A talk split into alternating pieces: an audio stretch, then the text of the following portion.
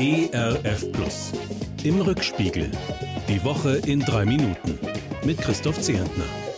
Na, das ist ja vielleicht eine Woche. Zweimal werden wir noch wach, heißer, dann ist Wahlsonntag.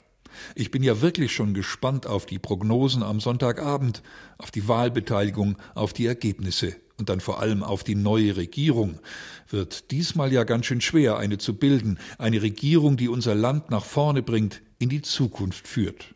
Hoffen wir das Beste und beten wir darum.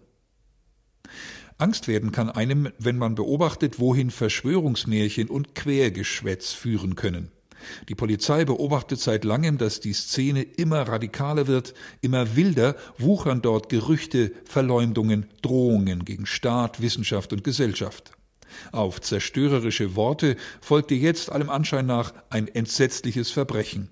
In Ida Oberstein erschießt ein wütender Kunde einen Tankwart, nur weil der ihn dazu auffordert, eine Atemschutzmaske aufzusetzen. Entsetzlich, ob dieser Extremfall dazu führen kann, dass vernünftige Menschen endlich Abstand nehmen von den teilweise ziemlich wirren Positionen der Corona-Leugner und Maskengegner? Ich fürchte nicht. Die Pandemie der ungeimpften breitet sich weiter aus, leider. In den Intensivbetten der Corona-Stationen liegen praktisch nur Menschen, die nicht geimpft sind. Braucht es eigentlich noch weitere Argumente für eine Impfung? Für mich liegt die Antwort auf der Hand, aber weil doch etliche Zeitgenossen einer anderen Logik folgen, müssen wir einstweilen weiter vorsichtig sein. Abstand halten, Masken tragen. Im Frühjahr 2022 soll dann alles überstanden sein, heißt es jetzt. Naja, solche Ankündigungen haben wir schon mehrfach gehört. Neu ist, dass man künftig die Auswirkungen seiner Entscheidung gegens Impfen zu spüren bekommt. Wer sich nicht impfen lässt, obwohl er es könnte, bekommt während einer notwendigen Quarantäne keinen Lohnersatz mehr. Impfpflicht durch die Hintertür schimpfen die Gewerkschaften und Sozialverbände. Andere halten dagegen, jeder soll Verantwortung tragen für das, was er mit seiner Entscheidung auslöst. Neu ist übrigens auch, dass beim Testen jetzt ungewöhnliche Helfer zum Einsatz kommen. Speziell ausgebildete Spürhunde können tatsächlich das Coronavirus erschnüffeln. Sie riechen aus Schweißproben heraus, wer sich infiziert hat und wer nicht. Also Hundeschnauze statt Wattestäbchen, Geruchsprobe statt PCR-Test. Mal schauen, welche Überraschung das Virus und unser Umgang damit noch so bereit haben. Ihr Kommt hier nicht rein, heißt es seit vielen Monaten aus den USA, wenn einer von uns Europäern ins Land der früher unbegrenzten Möglichkeiten reisen möchte. Die Nordamerikaner schotteten sich ab aus Sorge vor Coronaviren. Doch in ein paar Wochen soll die Reise nach New York, Detroit oder San Francisco wieder möglich werden.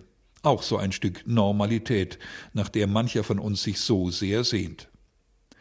Die wunderschöne Kanareninsel La Palma aber dürfte fürs Erste kein Urlaubsziel mehr sein. Dort spuckt ein Vulkan Feuer, strömt heiße Lava aus. Eine meterhohe Walze schiebt sich übers Land, begräbt Häuser, Gärten, Plantagen und Hoffnungen.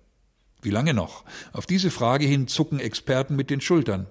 Gott sei Dank, auch eine beispiellose Welle an Hilfsbereitschaft rollt, die die betroffenen Anwohner unterstützt. Menschlichkeit inmitten der Katastrophe.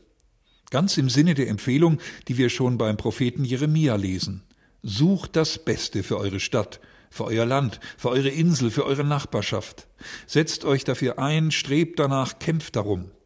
Das Beste, wörtlich steht hier im Hebräischen, sucht den Shalom, Gottes Frieden, sein Heil, seine Gerechtigkeit im umfassendsten Sinn.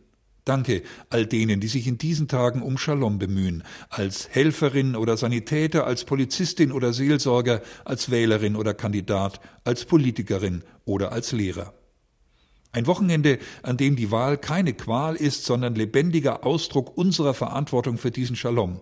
Dazu ein paar Sonnenstrahlen und mindestens eine gute Begegnung. Das wünsche ich Ihnen und mir, Ihr Christoph Zehentner im Rückspiegel.